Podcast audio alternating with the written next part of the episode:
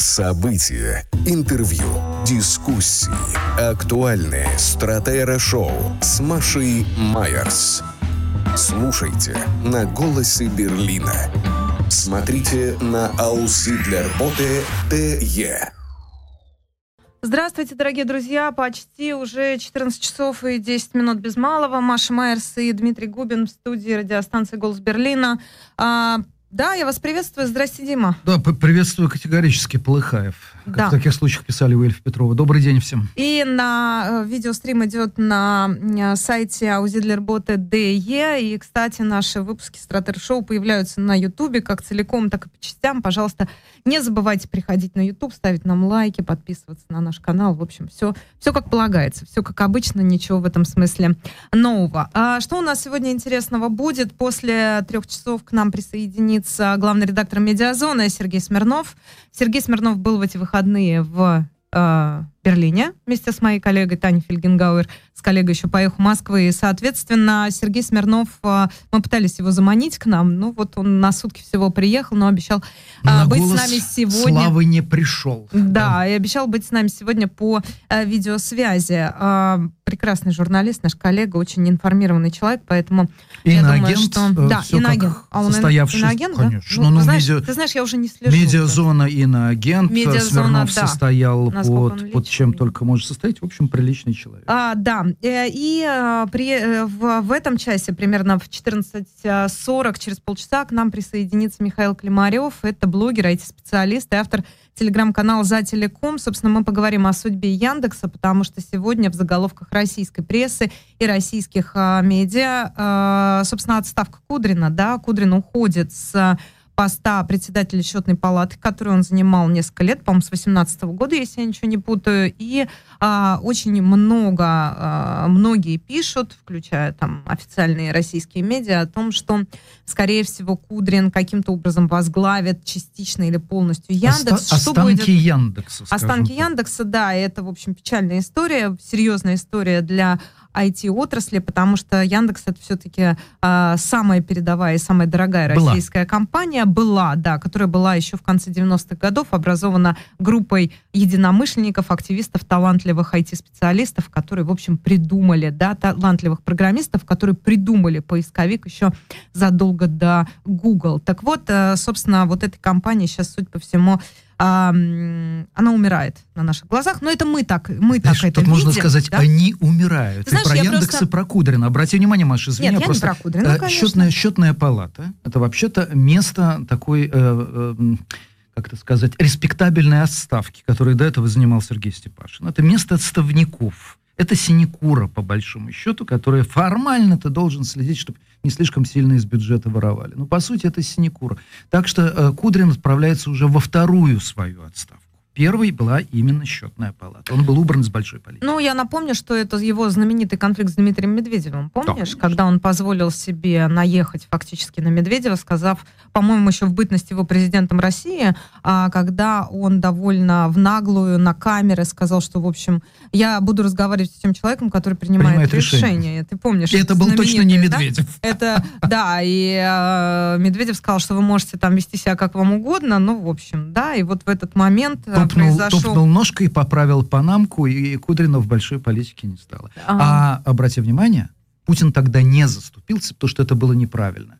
Э, если Димону Жалкому ты доставил, э, доверил постоять у штурвала страны, то неправильно поправлять его в мелочах. Вот так вот Кудрин попал в жернова история. Ну, это любопытно. В общем, мы будем говорить об этой теме, еще обязательно к ней а, вернемся. Я тебе просто хочу напомнить, что вообще-то Алексей Кудрин это единомышленник Владимира Путина еще по собчаковским временам, по временам Собчаковской мэрии Санкт-Петербурга, когда э, оба этих два великих государственных мужа служили Анатолию Борисовичу Собчаку. Это, в общем, те самые времена, это 90 какой, 93-й, наверное, вот что-то подобное. В 96 до 96 -го года. Да, до 96 -го года. В 96 году проиграл выборы.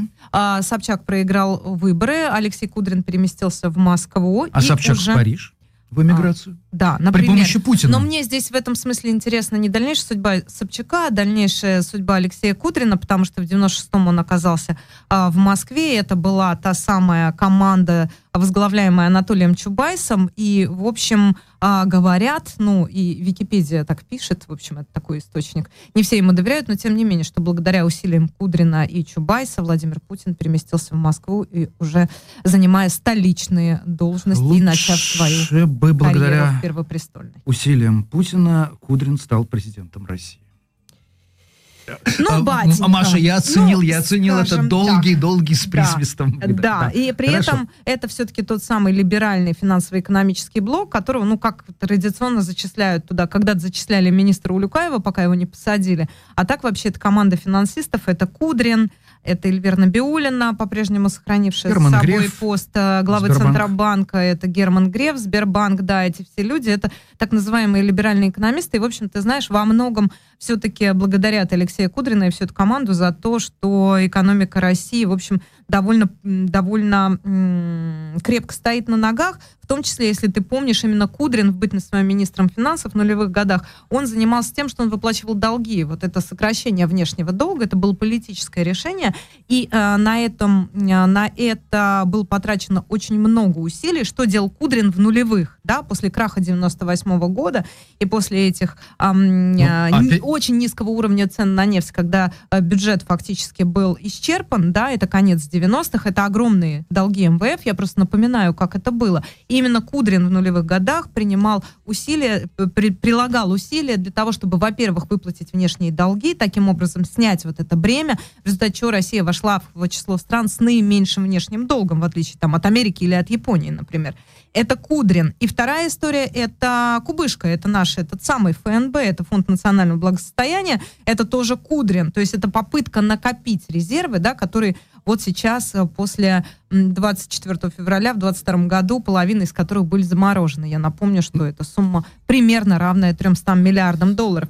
Так вот, но это Справедливости ради, все не только Кудрин. Кудрина. Ну, Нет, нет, скажем там так, был его Костин, аппарата. переговоры. Ну, его аппарата, Перег- да, а потому что он был все-таки министром финансов. Это тот самый Внешэкономбанк еще в этом финансово-экономический блок, конечно, который вот тех самых либеральных Да, экономистов, который сейчас тоже, в общем, да, получается, что все это уже, эта экономика никому не нужна в тот момент, когда страна ведет войну, и постоянно ку- циркулируют эти бесконечные слухи о переводе экономики на мобилизационные рельсы. То есть Э, мы понимаем, что рынок йог. Да, Э, как Дорогие говорят. слушатели, вы как говорят прослушали тут. программу из цикла «Раньше голубей было больше, а гадили они меньше». Вот, вот это вот. Не пробуждай воспоминаний, дорогая. К чему Ну переходим? ладно, давайте От берлинские Кудрина. новости. Мы Берлинские так, у нас новости. с Губиным, как вы понимаете, креативно. Мы то в Москву, то в Берлин, то в Киев, куда нас только не заносит. Находимся мы в Берлине. Да, поэтому давай берлинские новости. Так, э, Уделим им особенное внимание. Потеплело сегодня в Берлине, только холодно на сердце у рядовых берлинцев. Вот я, я забыл эту интонацию какого-нибудь там Зорина э, и прочего журналиста-международника, но на самом деле, на самом деле действительно нехорошо на душе у жителей Германии, я не просто так утверждаю, подоспело исследование э, Института изучения общественного мнения Аленсбах, исследование, которое заказал Союз страховщиков Германии, а, о том, э, о тревогах и надеждах простых жителей Берлина и Германии ну. в возрасте от 30 до 59 лет. Мгм. Так вот, таких плохих результатов это исследование, оно проводится постоянно стандартно, не показывало никогда. Сегодня 51% немцев, то есть жителей Германии, скажем так, в возрасте от 30 до 59 лет сильно обеспокоены о будущем. Еще 27 примкнувших к ним процентам настроены скептически. Три четверти опрошенных ожидают экономического спада в ближайшие да. 6 месяцев. Мгм.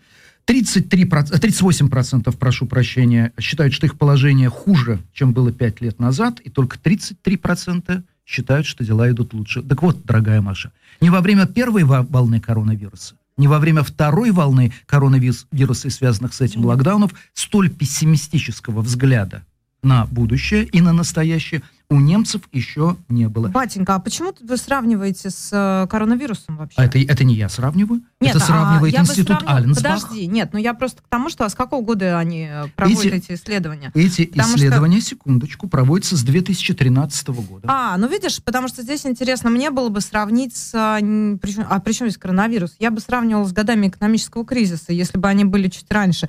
То, наверное, имел бы смысл сравнивать с 8-9 годом, а если, ну, 13, ну, 14-15 это тоже, в общем, экономический кризис.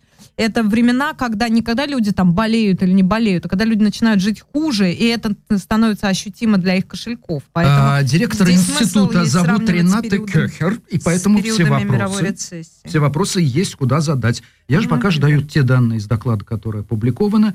Догадайся, что вызывает сегодня самое большое беспокойство? Вот ну, возрасте. цены. Ну, цены. А, да, ну, да. цены, цены 85%. Но это про, про, я еще раз тебе говорю, это про кризис, это не про это не про ковид, это про кризис, это про мировую рецессию, это про мировой финансовый Потому кризис. что были надежды, как мне кажется, если так интерпретировать все-таки, а, во время коронавируса и во время локдаунов была надежда, что это временно, была надежда на вакцину, была надежда на то, что это пройдет. А сейчас понятно, что война, во-первых, затяжная, во-вторых, ситуация будет только ухудшаться, и, в общем, свет в конце тоннеля не, не больно-то видно. Еще раз, этот первый пункт надо оставить за скобками. Это не про войну, это про экономику. Ну, ну я так трактую, это а хорошо. Что, а что ударило по экономике? А, ковид в первую очередь. Нет. COVID. Нет, энерго... Росэнергоносители Ну, конечно, нет. Ну, конечно, нет. Конечно, да. Дох.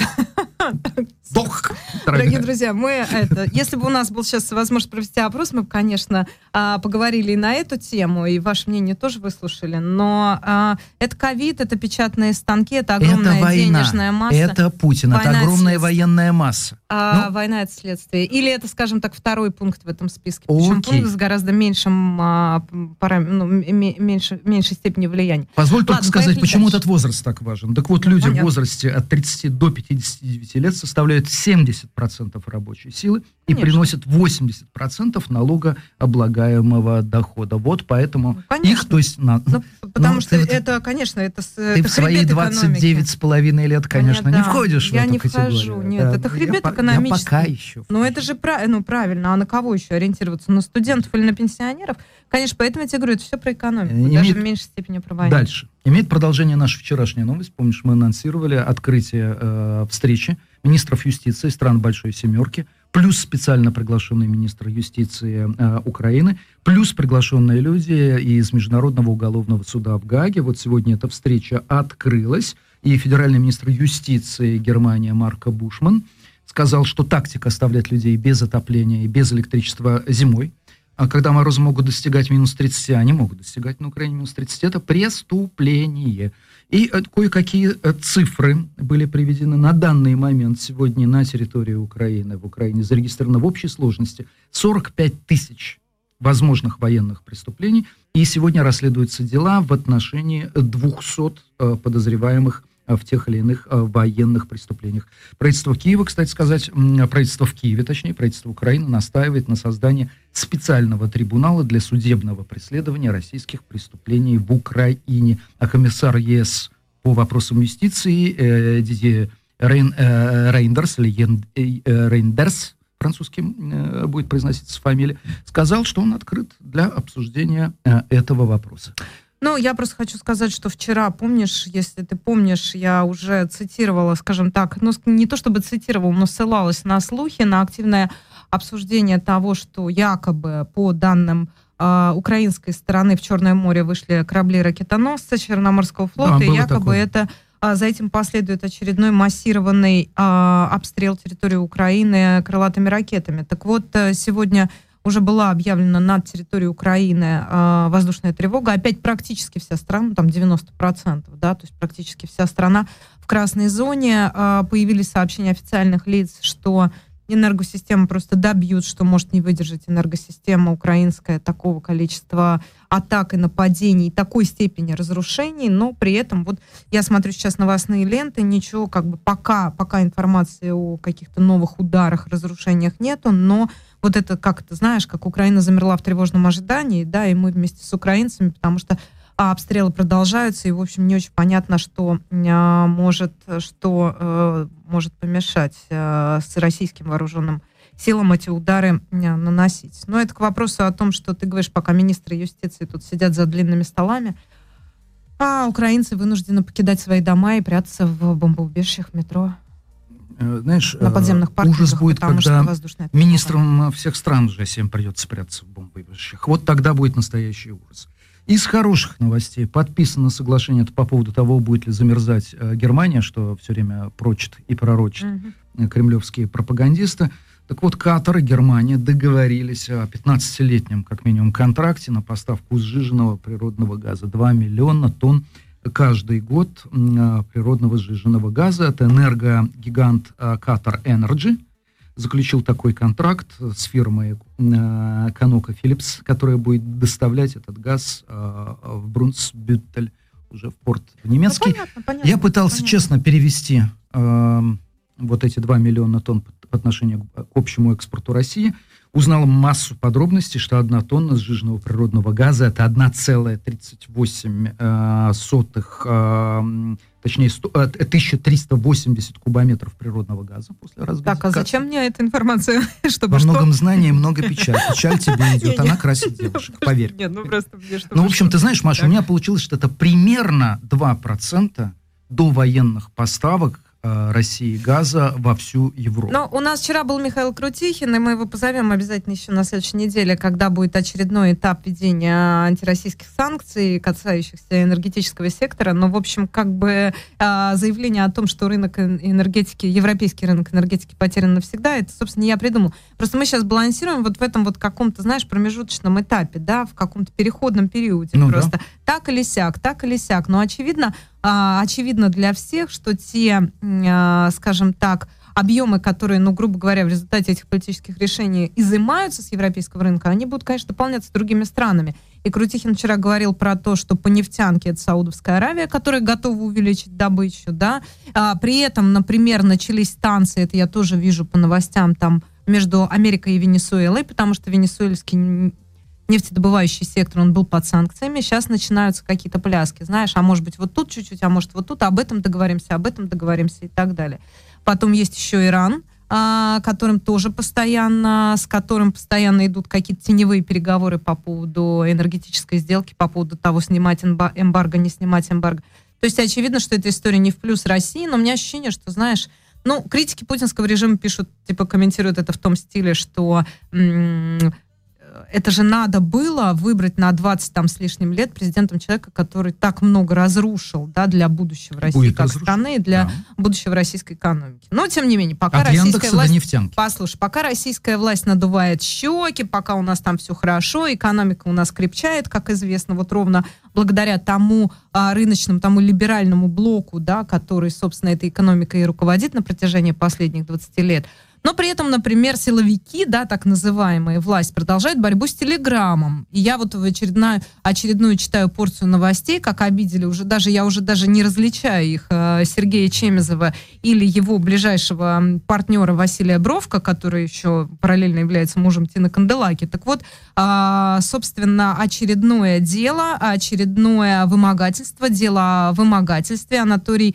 Анатолий Спирин, я не знала этого человека, вот теперь его имя а, в заголовках. Анатолий Спирин, это администратор телеграм-канала «Как-то вот так». Я и про телеграм-канал-то такой не знала. Но как в эффект э, срабатывает вот эффект, было. эффект Барбары Стрейзен. В общем, никто ничего не знал про телеграм-канал «Как-то вот так». Анатолий Спирин обвиняется в вымогательстве 150 тысяч рублей у директора Прости. по особым поручениям госкорпорации Ростех Василия Бровка. Это Маша, адвокат Спирина Маша, Павел Герасимов. Проверь сумму. 150 тысяч рублей – это э, та сумма, за которую тебе в ЖЭКе нужной справки не выдадут. Что такое 150 тысяч для, э, для э, представителя Ростеха? Слушай, Ты прости, ну, пока... 150 тысяч для них это, ну, это пока... я не знаю, это они не, подним, да нет, ну, не поднимут все... с пола. Но это сумму. все не имеет, конечно, никакого значения. Ты же понимаешь, это просто очередной этап зачистки информационного а? пространства.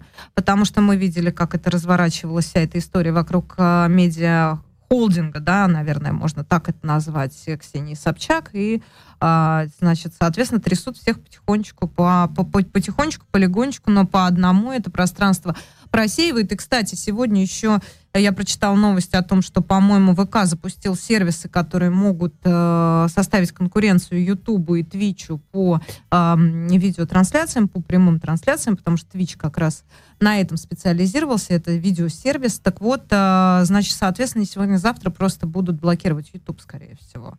Да и, ладно. собственно, мы это обсуждаем. Ну, а что, а да А ладно. как же кремлевская хочется тебе, пропаганда хочется через тебе YouTube? ответить прохладно. Понимаешь, ты меня прости, пожалуйста. Ну а что? Прохладно посмотри, как- обычным немцам. Насколько комфортно себя там чувствуют иноагенты. Навальные всякие собирают по 100, тысяч- по 100 миллионов просмотров на э, свои документальные фильмы, типа фильма «Дворец». И, собственно, это зачистка информационного пространства. А почему тебя это Маша, удивляет? она дает Это свои ровно результаты. так и работает. Она дает свои результаты, хотя не до конца. Я посмотрел, сколько мне ставили лайков до блокировки, скажем, Инстаграма в Мгм. России. Ну и что, все поставили VPN. Это продолжается, да. Но, э, тем не менее, в целом, конечно, количество людей, которые, которые смотрят вот снимки из Германии. И мои последние, ты же знаешь, что я... э, Ты же помнишь выступление Так, в а пятницу как? нашего замечательного экскурсовода Дмитрия Кудинова у нас. Да. Здесь я Да. очень рекомендую зайти, кстати сказать, на сайт aussiedlerbote.de и посмотреть видео с Кудиновым, потому что я пошел маршрутом по рождественским рынкам, предложенным им, и сразу после рынка перед э, Красной э, Rathaus, господи, как будет Rathaus по-русски? Перед, э, перед Перед Красной Красной ратушей, ратушей. да, потому что Мгм. Rathaus уже Rathaus.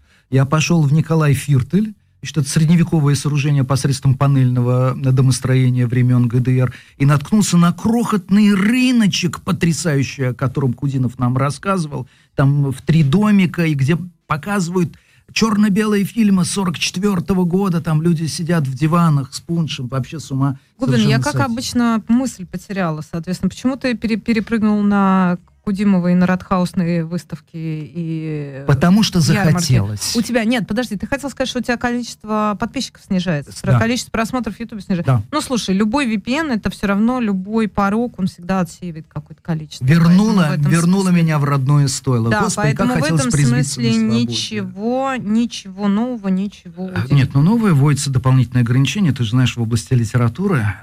О, это потрясающая история. Ну, расскажи давай. А, значит, сервис, который называется Ридера, это... Ридера. Ридера, да? Правильно? Ну, Ридера. я не знала. Ридеро — это сервис, а, который а, позволяет самостоятельно готовить к публикации, издавать и распространять книги. На это обратил внимание. Сначала я прочитала у Кашина об этом, у Олега Это Кашина. типа литреса А, да, а сейчас об этом пишет э, Медуза. Значит, Кашин просто это а, заскриншотил это письмо, которое пришло от сервиса Ридера и опубликовал в своем телеграм-канале. Медуза, соответственно, написала об этом а, целую м, историю м, на своем сайте, статью, да, если так можно говорить об онлайн-издании. Так вот, а, значит, что там в этом письме? Здравствуйте, Олег. Это я цитирую по телеге Кашина как раз. Вы наверняка слышали, что 24 ноября 2022 года Госдума приняла в третьем чтении закон о запрете информации, пропагандирующей нетрадиционные сексуальные отношения.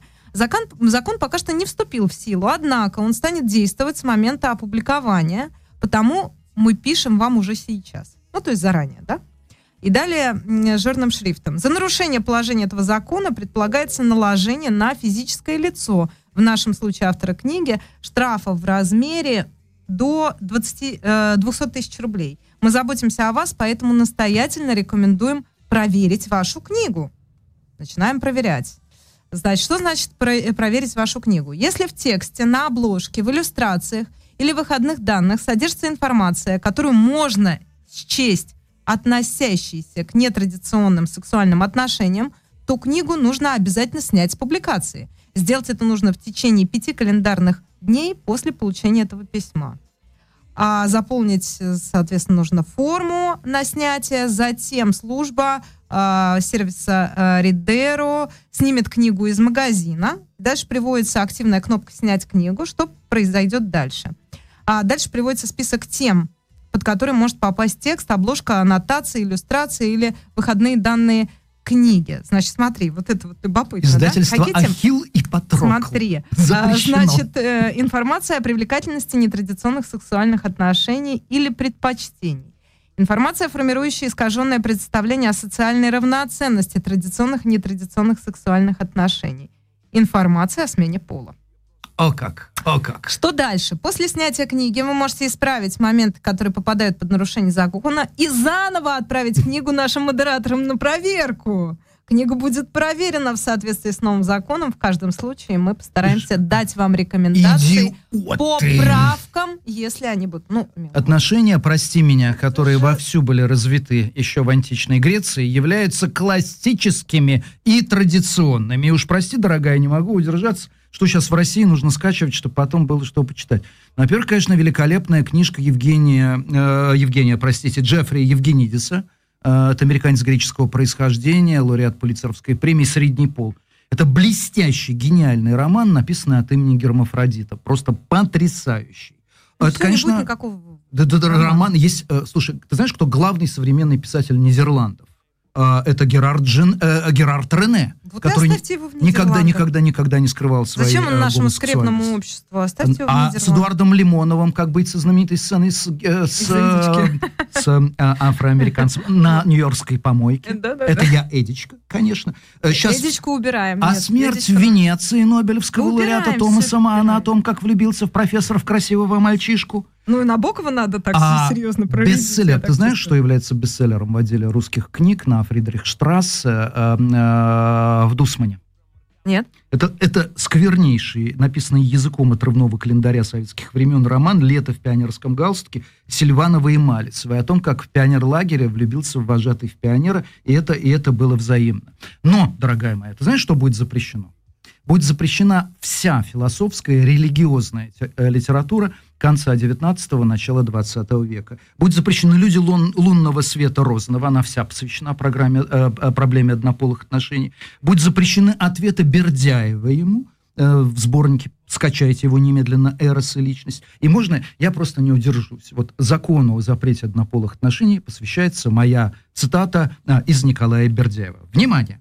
Мировая дифференциация на мужское и женское не в силах окончательно изничтожить коренную, исконную бисексуальность, андрогеничность человека, то есть образ и подобие Божие в человеке. Ибо поистине не мужчина и не женщина есть образ и подобие Божие, а лишь андрогин, дева-юноша, целостный бисексуальный человек, писал нам когда-то Николай Бердяев. Бог – это бисексуал. Запрещайте теперь, пожалуйста, Бердяева. Короче, Дева-юноши не в Берлине, конечно, на ноль возвратовались. Ты не скрепный, Губин, ты не скрепный. Зато Поэтому тебя и цитатах. поперли из лучшей. Точно, то, точных из, из лучшей, самой скрепной на свете страны. Потому Нет, что я не оттуда скрепный, сам. Да, поэтому ты оттуда сам слинял. Перево- А. Переходи к скрепе по фамилии Рогозин. А, ну, например, да, еще одна прекрасная история. Ты знаешь, я хотела к другой скрепе перевести под названием Пригожин, но, в принципе, недалеко. Да, у нас так или иначе все темы крутятся вокруг одних и тех же а, историй, а, да, и одних и тех же фамилий, поэтому в этом смысле с Губиным люди ограниченные. Так вот,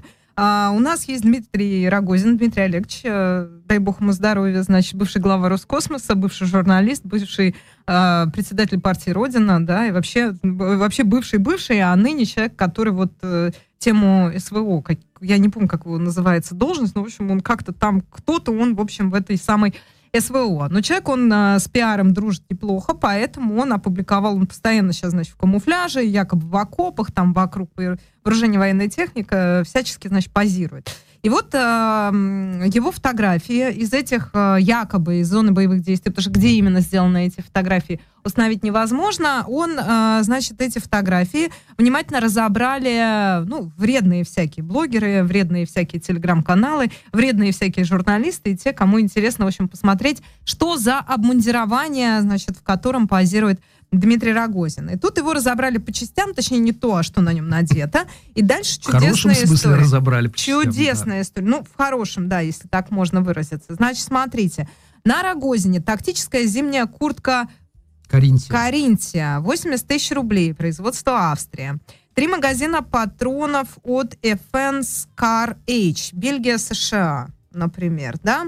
Разгрузочный жилет Бикотекс с карманом для аптечки 6 тысяч рублей. Турция. Два магазина мелкокалиберных патронов для пистолета-пулемета МП-5 Германия. Ну, в общем, короче говоря, выглядит это так. Это Рогозин, и дальше вот стрелочками на- нарисовано то, что Российского на нем Рогозина надето. шляпа. а значит, да, действительно из российского. Тут еще есть штурмовая винтовка США 350 тысяч рублей, пистолет Глок с удлиненным магазином. Австрия тоже 350 тысяч рублей. Еще ботиночки, ботиночки тактические. э, Зефира, так называется марка, 25, от 25 тысяч рублей. Словакия. Значит, единственное, что из российского, из российского обмундирования украшает э, статную фигуру Дмитрия Рогозина, это шлем, шлем, А, Армаком, так называется фирма-производитель, это производитель промышленных товаров, и якобы этот шлем называется модель ЛШЗ, и стоит он 117 тысяч рублей. Знаешь, я решила проверить хотя бы эту информацию. Я прошла, пошла на сайт. Но делать мне нечего, вы же понимаете. А, Армаком, действительно, это композиты для защиты. У них огромное количество сайтов, там и доменная зона .ру, и org, и ком, и что там только нет. У них действительно есть некоторое количество шлемов, которые продаются. Я нашла целых семь, ну и тут у меня была возможность просматривать всякие разные интересные, тут, значит, эти самые картинки. И вот тот самый ЛШЗ, да, действительно есть на сайте, называется он ЛШЗ-1. Дальше там его основные характеристики, отличительные особенности и прочее. И цена действительно превышает несколько десятков тысяч рублей. Вот э, авторы этого портрета э, Рогозина с э, вот этими самыми, с этими самыми ценниками, утверждают, что такой шлем ЛШЗ стоит 117 тысяч. Ну и плюс ко всему довольно любопытно, конечно, все это посчитать, суммировать и понять, сколько денег нужно простому Лямчик. российскому мобилизованному, Лямчик. чтобы, да, чтобы, значит, э, себе прикид организовать типа Рогозина, в котором удобно, легко и который, э, собственно, действительно может защитить тело солдата от тех или иных там ранений, я не знаю, температур Маш, низких и прочее. Мои, мои три копейки, мои три евроцента. Понимаешь, вообще ужас, что даже патриоты или там различные ветви внутри патриотов, внутри России обсуждают, что в какой стране сделано. Ребят, постиндустриальная цивилизация. Да вообще плевать должно быть в нормальных условиях, что в какой стране сделано. Это все равно, что обсуждать, работая на радиостанции «Голос Берлина», где сделан микрофон, где сделана на него противошумовая насадка. Да абсолютно это не важно. Есть международное распределение труда. Губин, и в нормальной истории так оно и Ты просто быть. слово импортозамещение давно не слышал. А я, как человек, который проработал в журналистике последние, там, условно говоря, 20 лет, я это слово очень хорошо уже выучила и запомнила запомнила и знаю, что все то, что это вот ваше, вот это китайское или какое-то там еще, оно все плохое и, не, и неправильное, а пармезан у нас отечественный, и не надо ага. в этом смысле. А хмель в, база... Э, хмель, хмель в Баварию для пивоварения из предельных земель ввозить нельзя, да, в случае импортозамещения. 14 часов 41 минута, Губин и Майерс, это Стратер Шоу, к нам присоединяется наш гость, это Михаил Климарев, блогер, IT-специалист, автор телеграм-канала «За телеком». Михаил, здрасте, слышите нас? Да, здравствуйте. Да, Слышно здравствуйте, меня? Михаил, да, да, добрый да. день. Да, ну, собственно, мы уже в начале немножко начали э, говорить на эту тему, что, собственно, происходит с Яндексом, и причем здесь Кудрин. Скажите, пожалуйста, какие у вас, э, ну, скажем так, ощущения от того, что какое будущее ждет э, корпорацию Яндекс, наверное, самую высокотехнологичную, самую дорогую, самую мощную отечественную IT-компанию? И, и чем э, человек в возрасте э, за 60 э, может помочь во главе э, руководства этой компании? Ну, помочь, давайте с последнего вопроса, помочь он может ничем, вот, потому что, ну, во-первых, возраст, во-вторых, действительно, у него и квалификация совершенно другая, и ощущение у меня того, что, ну, оно не ощущение, оно понимание буквальное, что, ну, произошел захват собственности, вот просто, ну, Подождите, Яндекс... что значит захват? Подождите, но ну, Волож давным-давно человек, который на всех конференциях, он вполне рукопожатный и так далее. Что вы имеете в виду под словом захват? Объясните. Ну, Воложа выкинули из компании, она хорошая компания, прибыльная, она понравилась Потанин, по-моему. Купил-то Потанин в итоге. Вот. Ну, конечно, мы не знаем там всех дела, какие там деньги прошли, что там под столом, какие карты передернули. Вот. Но, конечно, вот Алексея Кудрина, назначение Алексея Кудрина, это, ну, я даже не знаю, как это сказать. Кто-то говорит, что это типа, ну, мог бы еще быть хуже человек. Назначили бы, не знаю, какого-нибудь Горелкина туда. Угу. Вот. Было, было бы хуже. С другой стороны, это как рассуждать, знаете, вот а насильник-то он вроде и симпатичный. Ну, не, Кудрин не, не, ну, симпатичный, ну, но, но наси... Э, погодите, он кто, с вашей точки зрения, он насильник или он такой интеллигентный смотрящий в очках? Ну, ему обещают, насколько, опять же, да, из прессы известно, ему же обещают 5% компании, поэтому я думаю, что это, ну, как, как их раньше называли, рейдеры, да, вот кто захватывает компании. Бандит. Кудрин, Кудрин ярлык бандит. Ух, ну вы... Не, давайте к Кудрину все-таки еще вернемся. Мне кажется, даже смотрящий здесь более, а, как это сказать, ну, более, более мешает, ласковая Маша. лексика, да. да. А смотрящими у нас профессоров из университетов назначают. Нет, Кудрин бандит. А объясните, пожалуйста, что такое Яндекс было, и что такое Яндекс стало, и что с ним дальше будет? Давайте без Кудрина, без относительно Кудрина. Все-таки Яндекс времен, я не знаю, Сигаловича и Воложа, тех самых юных, молодых, талантливых, перспективных. Яндекс как самая активно развивающаяся, самая мощная а, российская компания на международном рынке, да, нулевых годов и десятых годов. И Яндекс сейчас. Ну, вы все рассказали, что было в нулевых и десятых. Это действительно была прорывная кампания. Ничего добавить-то нового не могу. Это действительно была прорывная кампания. Там действительно делались вещи, которые там на мировом уровне были не то чтобы не стыдные, а прямо, прям хорошие. Вот, то есть это прям гордость была. А, какое-то время в мире существовало всего три национальных поисковых системы, ну, кроме Гугла. Была поисковая система в э, Южной Корее и, как ни странно, в Чехии. Там такой был поисковик Сезнам, называется. Uh-huh. Вот, а больше не было нигде. То есть ни во Франции, ни в Германии не родился национальный поисковик, например. Вот. А, и да, это в свое время Яндекс был прям ну, хай-тек, хай-тек. Что с ним сейчас произойдет, ну, трудно сказать. Я только знаю, только ну, по, по знакомым, по друзьям могу сказать, что почти все мои друзья, кто работал в Яндексе, включая бывшую жену, а, из Яндекса, ну, в смысле, выехали из России, очень много людей. Ясно, что понятно, что выехали не все. Ясно, понятно, что а, ну, невозможно просто да, взять там, как бы, да, и выехать. Там у них сколько, я не помню, там около 20 тысяч человек э, работало, сейчас, наверное, поменьше. Поэтому, конечно, такую толпу людей вывести невозможно. Ну вот, э, что там дальше будет, я не знаю, потому что там же еще, напомню, его же раньше еще разделили. Там же была сделка по поводу передачи э, главных активов. В частности, главную страницу Яндекс.ру э, передали э, госкорпорации ВК. Угу.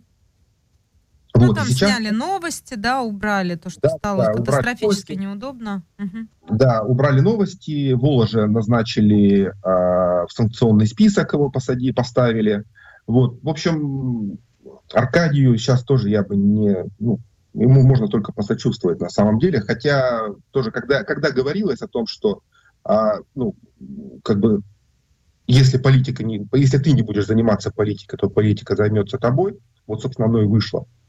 Вот, можно как угодно к этому относиться, но, в общем-то, Аркадий получил то, что заслужил, с одной стороны. С другой стороны, ну, вот то, что произошло, это, это, это самый настоящий рейдерский захват. Недаром же они там... И что, что самое это такое противное, да, то, что они пошли спрашивать, а можно ли нам а, отжать Яндекс у Путина ночью.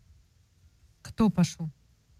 Ну, насколько мне известно, вот эта вся новость э, о том, что там сделка случилась, произошла, она была опубликована ночью, и все ходили перед тем, как эта сделка случится, а что скажет Путин по этому поводу. Mm-hmm. То есть они ходили, спрашивали у Путина, можно ли им отжать Яндекс. Ну, я имею в виду Кудрин и вот эта банда Потанинская вся. Так. Mm-hmm. И было реш... принято решение, что можно, судя по всему, да? Ну, видимо, можно. Mm-hmm. Путин ну, Слушайте, но мне кажется, что здесь, э, я просто не знаю, я вижу в этом больше э, такую часть общей картины, как борьба со свободой информации, как борьба, значит, как э, определенная э, слежка, ну, то есть как с, э, инструмент сбора персональных данных, да, которые все эти сервисы, ну, типа Яндекс Такси, прекрасно помогают эти все истории делать. Или это началось чуть раньше? То есть вот Яндекс... Да, он же не... Волош был вполне рукопожатным в правительственных кругах, и как бы вся эта информация передавалась, я рискну предположить, я не знаю, там органам, которым надо ну, было узнать ту или иную. Да, они отдавали информацию не так, как, как ВК, как Mail.ru в свое время. Mail.ru-то там у, у них вплоть до того, что у них так интерфейс был для ментов свой собственный сделан. То есть у ментов был свой собственный ВК, куда они могли зайти и посмотреть, что кто что пишет. И сейчас есть, кстати. Если кто-то пользуется ВК, немедленно удалите там аккаунт, он вам не нужен. Даже если он сейчас даже если вы там сейчас как бы там только музыку слушаете, никто не знает, что там какую какая идея придет очередная придет идея в голову а, ну, ну, вот этим людям, да, которые захватили Россию.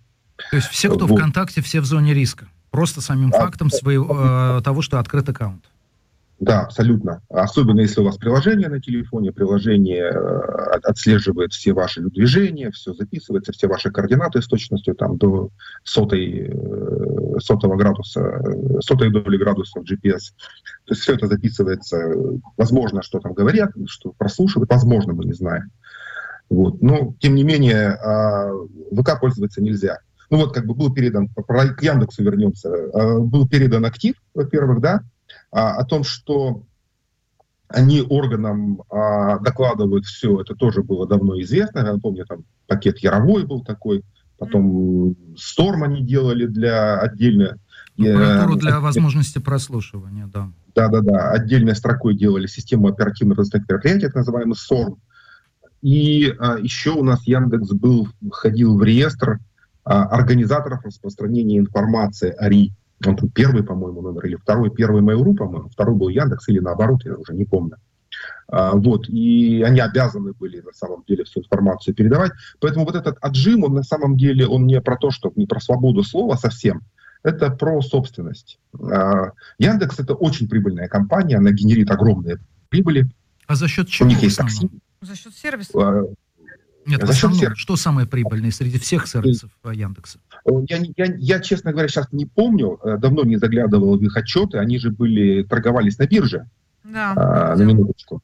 Угу. Вот, с тех пор, как делистинг прошел, а, в марте месяце, буквально и сразу в феврале их дели, делистнули с а, бирж все, все российские компании. Угу. Вот, и они перестали публиковать, по-моему, отчеты. Я просто честно говорю, что я не помню сейчас, кто, какие там. Но на самом деле там и поиск приносил довольно большую, ощутимую прибыль. Это был такой самый главный генератор прибыли. И ну, такси конечно. приносил, угу. и э, доставка, и Яндекс Маркет. Это тоже были очень прибыльные бизнесы. Вот. Э, тем более, что там вот этот размен, такая рокировка с Mail.ru была, они же получили, по-моему, Delivery Club, то, что было раньше у Mail.ru, потом перешел в Сбербанк, а теперь потом сейчас это у Яндекса все. Короче, это вся очень сложная история. Я думаю, ну, это очень прибыльный актив, который генерит миллиарды буквально выручки, э, если не сотни миллиардов выручки, скорее всего, даже сотни. Вот. Это очень вкусная вещь, и если, ну, там, Кудрину действительно полагается 5% от этого всего уставного капитала а, нового Яндекса, а, отжатого, то это приличная сумма получается. Кудрин сейчас очень богатый человек, он миллиардер. Ну, понятно. То есть вы имеете в виду, ну, во-первых, я только единственное, что хочу сказать, что когда компания становится и свободной, и не свободной, то, очевидно, я думаю, что финансовые показатели ее сильно снизятся, скажем, мягко, да. А во-вторых, э, ну, Кудрин все-таки человек из либеральных кругов, как ни крути, да, сторонник рыночной экономики. А представляете, если бы это был какой-то силовик там, условно. Я не к тому, Маш, что Кудрин хороший или плохой. Перестаньте это... называть да? это слово либеральный. Нет никаких уже либеральных. Если да. человек находится в э, кругу влияния Путина, mm-hmm. его нельзя называть либеральным. А, ну, потому что ну, нормальный человек, здоровый, со здоровой психикой, еще и либеральными взглядами не может существовать рядом с Путиным. Поэтому, конечно, никакой не либеральный, это точно такой же соглашательный какой-то человек, который соглашается с э, теми кровавыми вещами, которые сейчас там творятся, э, который вот, участвует буквально в переделе собственности, еще и как бы, собственным именем как бы прикрывая эту сделку. А Кудрин, конечно, сейчас это бандит, буквальным образом, не надо называть его либералом. Ну хорошо, а, я напомню, Михаил Климарев наш гость. А скажите, а как вы в целом, э, что вообще происходит с российским IT-сектором? С одной стороны, вы говорите об уехавших, да, с другой стороны, есть вот эти попытки Шадаева каким-то образом удержать специалистов, защитить их от мобилизации, поднять зарплаты, а, обеспечить бронь и так далее, и так далее. Ну, Шадаев это тоже такой своеобразный капа из Юденрата, да, то есть это хм. так, такие человек, Надсмотрщик который... среди своих, да? Ну, любой министр сейчас надсмотрщик, понимаешь, да. каким бы он ни был. Все те, кто представляют официальную российскую власть, они так или иначе выполняют именно эти функции. Тут, в общем... Ну, я не склонен, как бы, да, тоже говорить, что там чем-то там помогает, он не помогает, а, Шадаев. Ну, потому что действительно, как бы, все провалилось. Смотрите, там, как бы, там сейчас идеальный шторм на российском IT-рынке. Во-первых, э, новых проектов нет. Старые проекты закрылись. А IT-компании, которые были западные, у западных IT-компаний были довольно большие представительства а, в России. Только у Intel, по-моему, работало около трех тысяч человек. А в Нижнем Новгороде у них а, был центр разработки, а, и там работало там, очень большой э, офис у них был в Нижнем Новгороде только. Вот. И эти все компании ушли, естественно, какие-то люди, каких-то людей они забрали с собой, ну, релацировали, какие-то отказались ехать, их тоже таких много. И с другой стороны, ведь еще и роста там в каком-то корпоративном секторе тоже нет. он же тоже потихоньку схлопывается. Там металлообработка, машиностроение, где IT там, за, за, очень хорошо задействован. Нефтедобывающая э, промышленность, там тоже очень много IT потребляется. Вот. Эти все проекты, они как бы проекты развития, да, они все остановились. Поэтому, с одной стороны, очень много людей уехало из России, а с другой стороны, и рабочих мест, а количество рабочих мест тоже сократилось довольно серьезно. Вот. Ну, есть еще мнение, опять же, мы не можем сказать, как это правильно, это неправильное, но вот есть такая гипотеза, что уехали самые квалифицированные люди. Ну, то есть те, кому было куда уезжать, они сели и поехали спокойно совершенно, у которых там уже были какие-то связи за границей, у которых хороший язык, у которых э, там имя какое-то в сообществах, комьюнити. Это сейчас очень развито в IT-сфере. Вот. То есть уехали лучшие. Вот, но это гипотеза, мы там точно не знаем.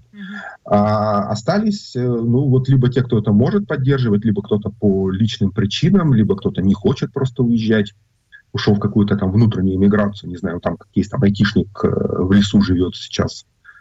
Да, да, мы читали про это. Да нет, а что в лесу обязательно жить? Сидят все дома ну, и пилят кот. И, кстати, Михаил, тут связан э, один дополнительный вопрос вот с тем, что вы начали рассказывать. Эм, я mm-hmm. несколько раз слышал от людей, которые остались в России, что в принципе можно найти нишу, как в Советском Союзе, в которой ты отсидишься. Но в Советском Союзе ты книжный иллюстратор, график. И тебя как бы не трогают. Или ты преподаешь Особенно античность. ты Елкин, например, книжный иллюстратор, график. Понятно. Вот, ты античник. Смогут ли отсидеться айтишники? И, как мне сказали, говорят, ты ничего не понимаешь, вообще влияет на твою безопасность только размер бизнеса. Если твой размер бизнеса не превышает определенную величину по региону, то все это, в общем, безопасно. Что скажете? Все так, действительно. Ну, есть несколько «но». Во-первых, Россия сейчас токсична. Никто не хочет попадать ни на какие там вторичные санкции, никто не хочет ничего. И технически, опять же, усложнилась задача пересылки денег в Россию. Ну, просто технически невозможно. Карточки не работают, платежные системы не работают. Вот. Э, это, возможно, какая-то такая работа, действительно удаленная работа, но нишевая, там, не знаю, оплатой криптовалютой. Опять эту криптовалюту надо как-то обналичивать, тоже там большие потери на этом, на всем в России. Хотя, ну, по-разному. Вот, а, да, это правда, так можно жить, э, но надо понимать, что, ну, там, настоящие хорошие айтишники, они же люди амбициозные. О, вот, да. если угу. не можете делать ничего в России более-менее серьезного, то вы уедете. Ну, то есть, в принципе, Россия токсична. Она токсична стала давно. Я раньше сталкивался с тем, что вот э, ты из России, мы не будем с тобой вести бизнес. Ой, ну сейчас на самом деле, ты знаешь, это Губин, наверное, не в курсе. Я уже к Диме обращаюсь, простите, Михаил. Да, а, там же это целая история. Не заказывайте код у российских айтишников. Почему? А потому что вы не знаете, в каких погонах человек стоит за его спиной. Понимаешь, это стало таким общим местом. И действительно, многие международные разработки от услуг российских IT-компаний стали отказываться. А, Михаил, у меня, знаете... А, да. Да. Все так, да. Все ну, правда же, да? У меня к вам да? еще один вопрос. Скажите, а остальные все что, лучше, что ли? А эти вечные претензии к Цукербергу, а эти все часы Huawei на, на, на руке Сергея Лаврова, а все эти айфоны, которые вас слушают и все про вас знают. Это не только на руке Сергея Лаврова, да, но и на руке Дмитрия Губина. Да, у нас а, минутка. Ответьте, пожалуйста, насколько все остальные да, лучше Яндекс? Такой вот абаутизм, это прям даже неприлично, по-моему, мне кажется. Ну, вот как бы а что у них, да, а почему вот, а что у вас? Смотрите, в России за то, что вы можете написать в интернете, сажают. А кого-то посадили за то, что кто-то сказал что-то в Гугле? Вообще где-то на планете был такой случай? Ну, в Китае, ну, возможно. Вот, ну, в Китае, в Китае, Китае да. В Китае. В Китае. Совершенно верно. В Китае не только возможно, в Китае тоже сажают. Но вот Россия стремилась к китайской системе э, модели слежки за гражданами. Вот подходит потихонечку Угу. В каком-то, в каком-то смысле даже и обгоняет уже. Ой, господи, да. Спасибо вам большое. Нам уже пора заканчивать. А, Михаил Климарев, блогер, IT-специалист, автор телеграм-канала «За телеком». Мы действительно говорили о том, что какое будущее ждет Алексей Кудрина и какое будущее ждет а, корпорацию Яндекс. И мы продолжим в следующем часе. Маша Майерс и Дмитрий Губин. События, интервью, дискуссии, актуальные стратера-шоу с Машей Майерс. Слушайте на «Голосе Берлина». Смотрите на аусы для работы ТЕ. Мы продолжаем. 15 часов и 8 минут. Губин Майерс в этой студии. И к нам скоро присоединится главный редактор «Медиазон» Сергей Смирнов. И будем говорить, собственно, о всех тех темах, которые нас окружают. О войне, об Украине, о России, об эмиграции, Которая превратилась в большую зону, да? Ну, в общем, да. Да, Ну, мы ну- ждем Сергея Смирнова, когда он к нам присоединится. Сейчас Кстати, у нас есть глав- несколько минут еще на Главная, прочие главная новость на сайте медиа- медиазоны, знаешь, какая? Нет. Там идет прямая трансляция, но она текстовая трансляция. Это иногда удобнее, чем просто видео смотреть подряд. Да и не дадут там видео стримить. Э, Суда над Яшиным, над Ильей М, Яшиным. Над Ильей Яшиным, Вот, и вот последнее, что, что буквально прилетело. По громкой связи объявляется эвакуация. Из здания суда выгоняет Понятно. всех слушателей, Понятно. участников процесса. А до этого тоже замечательная вещь обнаружилась. Э, Яшин, ты знаешь, э, почему его не выпустили на свободу? Он может помешать следствию. Э, Он, э, введение следствия против него самого, он может уничтожить вещественные доказательства. Однако тот диск DVD с записью стрима Яшина, который следствие рассматривал в качестве вещественного доказательства, оказался неработоспособным, что прокомментировал Яшин фразой, что его ставили на ноутбук из недружественного государства. Но вообще, конечно, история, знаешь, это шизофрения, когда прокурор смотрит на диск, который вставляют в компьютер, и читает. Написано «Занято О», «Свободно О», как про Брежнева. Помнишь, как О, о, э, о, Брежнев да. подходит Помню, к бумаге, читает. «О, О, О», ему Леонид Ильич, это Олимпийские кольца. Да, Вот что-то да. такое Ты происходит. имел в виду ноль, наверное. Ноль, конечно. да. А, к нам присоединяется Сергей Смирнов, главный редактор издания «Медиазона». Сергей, слышите ли вы нас? Здравствуйте. Алло, Сергей. Сергей, слышите нас? Добрый день. Алло, алло, алло, алло, алло. Сейчас попробуем установить связь. Нет, ну, это просто э, из э, ведения м, репортажа из зала российского суда, это, конечно, отдельная история. Да, Э, ты вот знаешь, но вот еще к, к московским но- новости нашего театра абсурда, да, я слежу за лентами, и в том числе, а, вот, например, телеграм-канал Астра а, приводит а, фотографию мужчины, который стоит спиной, и у него большими буквами на черной, большими белыми Не буквами. надо, Маша, нас слушают дети. Да, написано, значит, как известно, два слова, одно из трех букв, одно из пяти букв, да, нет войне, у него написано на куртке, это огромный шрифт, контрастный, в общем, вот этот мужчина, имя его а, Дмитрий Донских, он а, на Хорошо, что не куртке- Донской. Да, он Донских, и он в этой куртке решил спуститься в метро. Этого не надо было делать или надо было, я уже не знаю. Наверное, это был некий акт политической воли. Так вот, он спустился в этой куртке в метро, его задержали, он доставлен в УВД Китай-город. И ты понимаешь, ну вот смотри, ты надеваешь куртку, на которой написано «нет войне». И в этой куртке ты спускаешься в метро, например, да? Что тебе могут пришить? Ну вот попробуй догадайся, у него две статьи. Пришить тебе могут еще, э, Не, еще ну одну давай. букву на эту куртку. А, могут? Какую?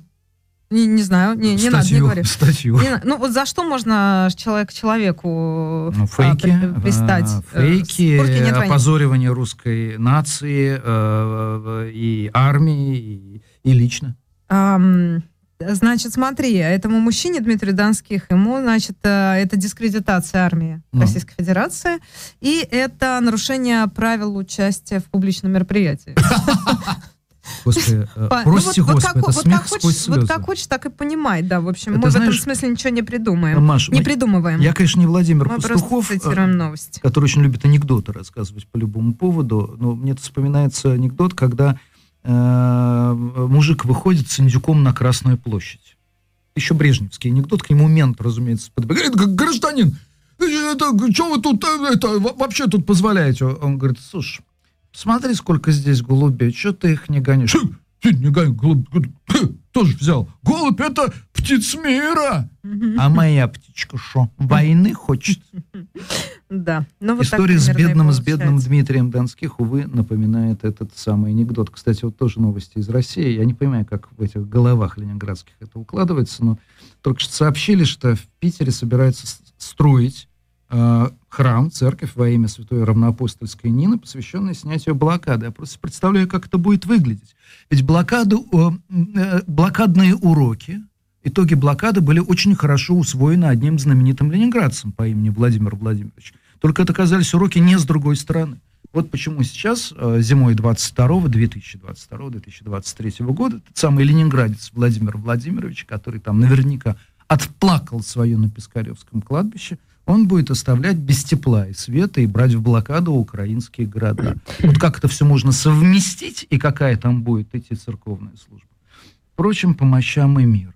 Вот каков поп, таков приход. Да, мы ждем Сергея Смирнова. Слышите нас, Сергей? Да, да, добрый а, день. Ура, наконец. Вот, да. Сергей, здрасте. Мы тут как раз обсудили уже э, прямую трансляцию из зала суда над Ильей Яшиным, которая сейчас как раз идет э, с сайта Медиазона. Следите ли вы за ней? Ну да, конечно, я слежу, я вижу, что происходит. Э, не могу сказать, что что-то новое вижу по содержанию такому общему. К сожалению, примерно так суды в России проходят в последнее время. Угу. Скажите, чем окончится этот суд?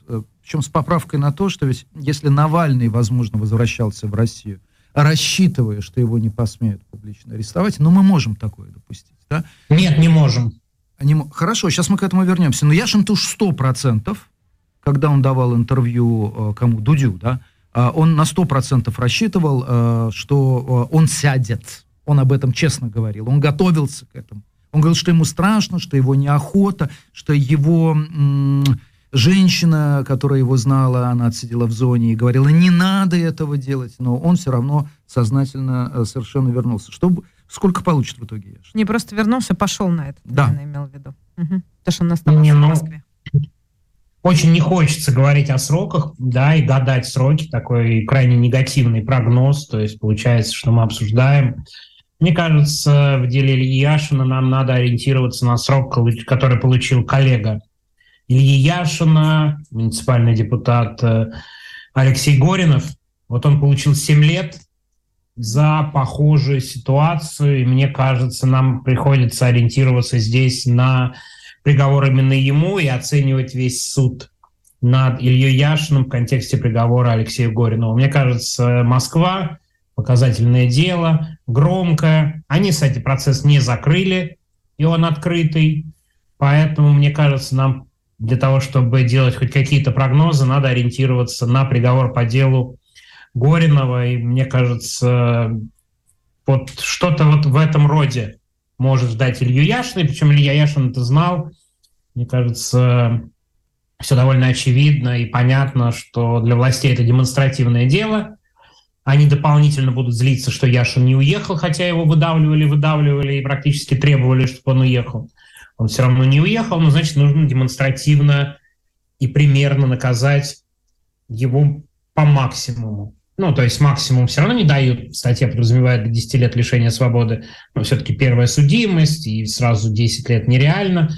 Но что-то ближе к приговору Алексея Горинова будет, мне кажется, и у Ильи Яшина, к большому сожалению. Скажите, а как вы думаете, своих целей власть вот таким образом, проводя такие показательные процессы и давая такие большие сроки да, за столь незначительные правонарушения, она добивается своих целей? Ну, за исключением, ну, давайте оставим за скобками единственное, если это вот месть в каком-то таком общеэмоциональном смысле. Ну, тут вопрос, что мы подразумеваем под э, намерениями власти, да, ну, то есть тут надо расшифровать. Э, добиваются своих целей в каком смысле слова? В смысле запугивания всех остальных, но, как мы видим, если нет уличных протестов, ну, вероятно, добиваются.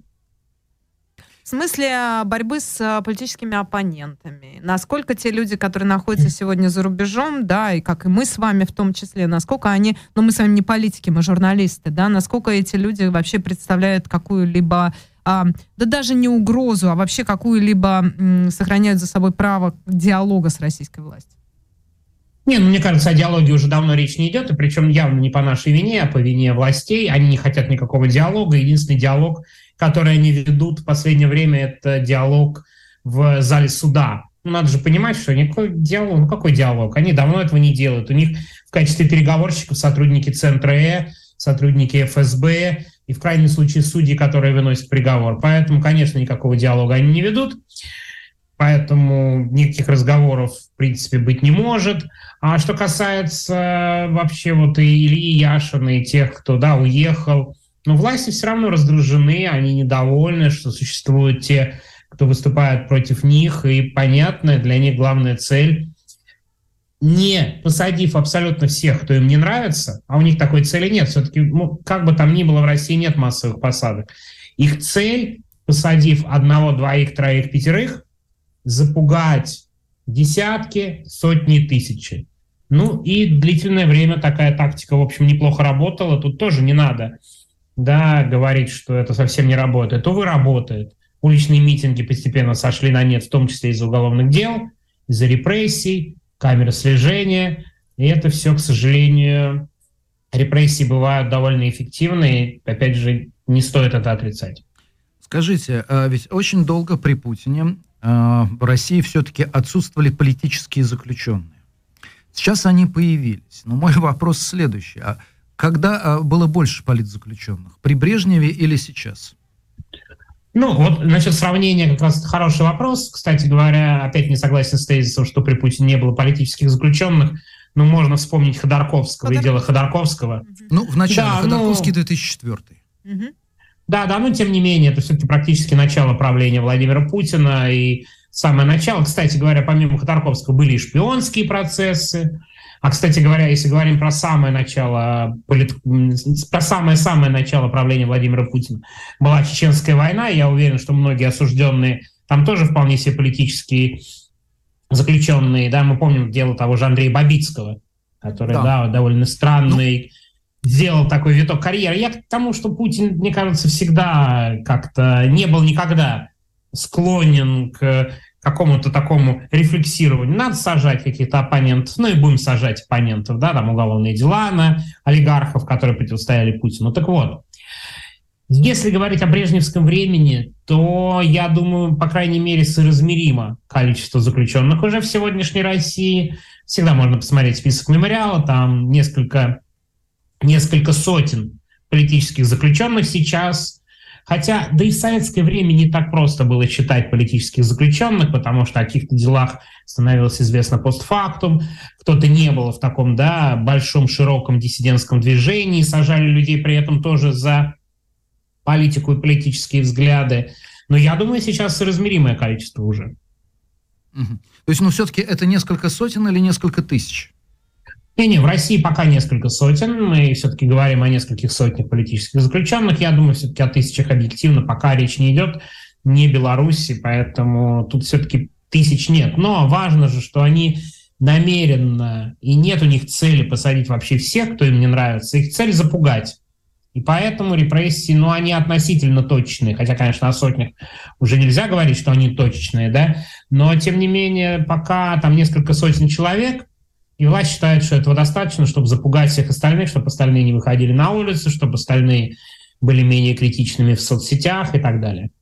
Скажите, а какую, собственно, какую в этом смысле новую волну добавила война, начавшаяся в феврале 2022 года? И как вы оцениваете перспективы возможного увеличения количества там уголовных дел против тех же мобилизованных или скрывающихся от армии, или покинувшими там расположение воинских частей и прочее? Ну, важно, что к началу войны они очень серьезно подошли с точки зрения законодательства. Там появились новые статьи. Ну, классический пример, да, это статья «Fake News», которая, вот та самая статья, по которой судят Илью Яшина, она тяжелая, там срок тяжкая, да, если говорить э, языком юридическим, там до 10 лет лишения свободы, а если там при отягчающих обстоятельствах может быть и до 15, ну, то есть очень много. А, это новая статья, и это буквально направлено на тех, кто выступает против войны с критикой действий российской армии. И, конечно, волна новая репрессии была вызвана как этой статьей, была, в конце концов, еще введена административная статья, я думаю, которые, которые тоже все хорошо знают и понимают, это статья о дискредитации российской армии. Пока она административная, но там в чем тонкость. Если ты два раза получаешь протоколы по статье о дискредитации российской армии, то на тебя можно возбуждать уголовную статью. Классический пример – это дело Евгения Ройзмана. Вот Ройзман находится под, э, у него мера пресечения запрета определенных действий, в том числе ему нельзя вести социальные сети. У такое ощущение, что половина задачи власти было сделать так, чтобы Ройзман не вел свои соцсети, там, Твиттер и YouTube. Ну, да. слушай, с. Ройзманом Вот да. проще. У меня даже в ушах зазвучала та фраза, которую, собственно, Ройзман чаще всего во всех сетях распространял. А что случилось? Абсолютно Нет-нет-нет, точно. а пошли вы!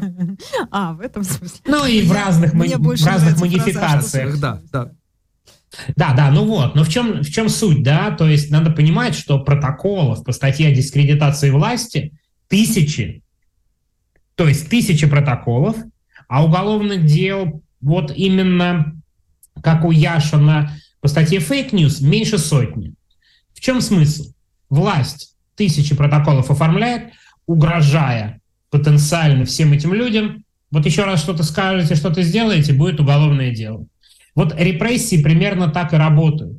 Да, несколько десятков уголовных дел есть за fake news. Павел Чиков из Агоры считал, там что-то в районе 60 уголовных дел, если память не изменяет, да, ну примерно. Это публичных каких-то делах мы, к сожалению, можем даже и не знать. А, Но протоколов там 2,5-3 тысячи, если мне опять же память не изменяет, что-то в этом роде. Ну, то есть как раз это и характеризует подход властей. Всех мы сажать не будем, будем сажать точечно, а угрожать более широко будем пока административными какими-то правонарушениями. Но, с другой стороны, можно посчитать, у нас плюс 50 политзаключенных, 50-60, ну, в том смысле, что там не все, правда, находятся в СИЗО и в тюрьме и в колонии, когда Алексей Горинов кстати, Горинова отвезли в ту же колонию, что Алексея Навального, надо понимать, как в самом начале во Владимирскую область. Мгм. Но тысячи людей находятся прям рядом с уголовной статьей. Ну и вы же понимаете, насколько людям некомфортно и тяжело повторно выступать, зная, что вот в следующий раз они, как Ройзман, э, уголовное дело, и, конечно, это очень сильно влияет на протестную активность, на количество акций, на то, что люди боятся показать свою позицию, потому что, ну, даже по статистике и по социологии кремлевской в стороне миллионы людей выступают против войны, даже по их статистике. Ну, По крайней мере, в соцопросах. Ну вот получается, что э, просто если смотреть, как такие круги на воде, да, расходятся. То есть сначала начали борьбу с Алексеем Навальным, там, и с э, такими наиболее яркими политическими оппонентами нынешнего российского режима. Потом зачистили медиа. Потом, соответственно, следующий круг это, наверное, телеграм-канал, то, что мы наблюдаем сегодня, фактически вот в онлайн-режиме, что называется, да. А Есть какие-то у вас представления? Можно ли сказать, то есть протестная активность доведена до нуля? Можете ли вы в этом смысле поздравить российскую власть с тем, что, в общем, вот задача поставленная, задача, она, по крайней мере, успешно с ними справляется на сегодняшний день, и что дальше? Как вы видите себе? Ну, я, простите, все-таки не могу не, не сделать ремарку про телеграм-каналы, все-таки я бы разделял. Да, телеграм-каналы, я что-то не помню, честно говоря, уголовных дел и громких преследований именно за политическую позицию телеграм-каналов. Я думаю, мы там э, с другим явлением сталкиваемся, с таким там, бизнесовым явлением в телеграм-каналах. Просто, кажется, кто-то пытается рынок телеграм-каналов, в том числе коммерческих, прибрать к своим рукам. И вот все эти уголовные дела я бы, честно говоря, не связывал с политикой. Серьезно? Вы Что думаете, что сил- это Конечно, не способ, нет. Не способ зачистки Нет. информационного пространства? Просто Конечно, кому-то не нет. нравится конкретный телеграм-канал там с, с этими, с э, несколькими тысячами нет. подписчиков? Да нет, ну абсолютно нет. Ну кому интересен телеграм-канал с несколькими тысячами подписчиков, когда есть оппозиционные телеграм-каналы с сотнями тысяч подписчиков? Ну нет, мне кажется, это явно не политическое. То есть оно, может быть, и есть политическое там на пятом, пятая причина, но вот телеграм-каналы сегодня, и тем более активность Ростеха вокруг этих телеграм-каналов, мне кажется, свидетельствует как раз о том, что ничего особо политического в этом нет. Там другой вопрос, что когда есть монополизация власти, когда есть сильные игроки, то, в общем-то, многие процессы тебе кажутся политическими. Ну, не знаю, там вот дело Алексея Улюкаева, бывшего министра экономического развития, оно было политическим или нет? Да, ну, то есть мы же не можем назвать его преследуемым по политическим целям. С другой стороны, мы понимаем, что там без политики тоже, конечно, не обошлось. И э, Улюкаев, в том числе по политическим причинам, попал под уголовное преследование в колонии. Так, я думаю, примерно и с телеграм-каналами. Это же не оппозиционные телеграм-каналы. То есть э, это совсем другие, они решают задачи, поэтому, мне кажется... Какие, простите, Но при этом Пнуть говорить? Собчак все-таки у нее довольно мощные ресурсы и довольно мощный трафик в Телеграме в том же самом. Ну, она, но... конечно, не самый яркий оппозиционер, но, тем не менее, нельзя упрекнуть в том, что те же самые «Осторожные новости» не постят те же самые информацию там о протестующих, о задержаниях и о кейсах типа «нет войне» в тех или иных проявлениях.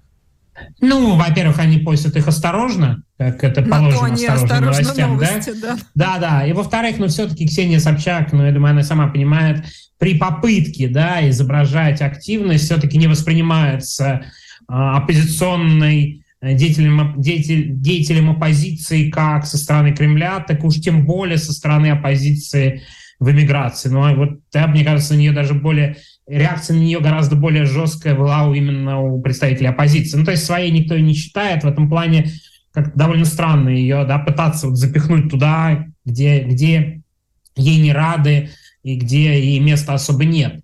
А поэтому я бы не стал говорить о том, что это был удар по Собчак, тем более мы же видим другие аресты. Вы же помните, да? Все начиналось с арестов э, канала, где, который вела бывшая сотрудница, там была группа сотрудница Life News. Ну, какой Life News и оппозиционная деятельность? У них был какой-то полукоммерческий проект, продукт, и вот, в общем-то, с этим было связано преследование. То же самое примерно так же выглядит дело Ксении Собчак. Ну, возможно, власти думали, что ну, заодно и Ксении Собчак дадим понять, что неприкасаемых особо нет. Ну, Новое сегодняшнее дело, да, вот э, сегодняшняя информация там про вымогательство 150 тысяч, ну, это к оппозиции, к политической да. деятельности. Ну, не очень похоже на это на оппозицию, на политическую деятельность, ну, тем более, да, мы же, вот объективно, во всех этих делах, вы знали все эти телеграм-каналы, хорошо? Читали, они были на слуху. Ну, какие-то, да, нет, ведь, правда? нет. Ну, нет, да, Но... да. Ну, хорошо. То есть, подождите, одну секунду. Я поняла вашу мысль. То есть, телеграм-канал российскую власть не волнует? Я думаю, они их волнуют, но вот я бы, понимаете, тут очень всегда тонкая грань. Я бы разводил то, что мы видим, и какое-то публичное преследование телеграм-каналов как таковых, именно с тем, что власти пытаются телеграм весь, и в том числе оппозиционно, напугать. Но никто из оппозиционеров не пугается арестом каких-то неизвестных администраторов, которые что-то там э, пишут в полуфинансовых, каких-то полусветских телеграм-каналах. Да, но это совершенно очевидная вещь. Просто поскольку в России, вот очень, очень важно, уголовные дела буквально сейчас чуть ли не единственный способ какого-то воздействия политической борьбы и решения всех вопросов, ну, может быть, знаете, эти люди, которые сейчас под преследованием просто не захотели продавать свои телеграм-каналы. Ну, один из вариантов. Да, или не захотели договариваться. Ну, то есть mm-hmm. мы начинаем гадать, но просто вот политического, вот именно в телеграм-каналах я не вижу. Хотя, конечно, телеграм в целом у них вызывает недовольство. Все-таки там не полностью кремлевская территория, есть оппозиционные телеграм-каналы. Но, кстати, процесс очень долгий. Там надо, надо э, помнить, что вообще-то телеграм-каналы их админов очень давно искали, уголовные дела там. И то есть власти достаточно давно этим занимаются, даже не с войны. Процесс гораздо более длительный.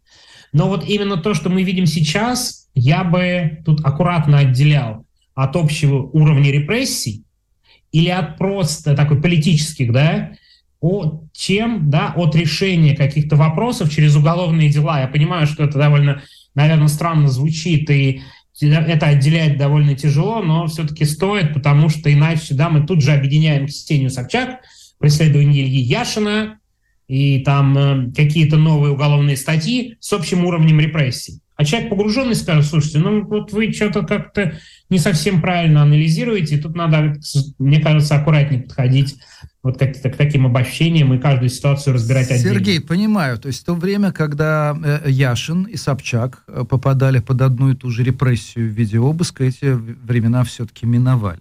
У меня к вам другой ну, вопрос. Угу, Я хотел да, бы да, перейти угу. к военной теме. Вот вы сказали, что власть оказалась очень хорошо подготовлена к подавлению протеста как такового. Но, похоже, то, что мы называем словом власть, не очень хорошо подготовлена к войне. Иначе бы она не шла так, как она не идет и уж совсем оказалась не готова к мобилизации.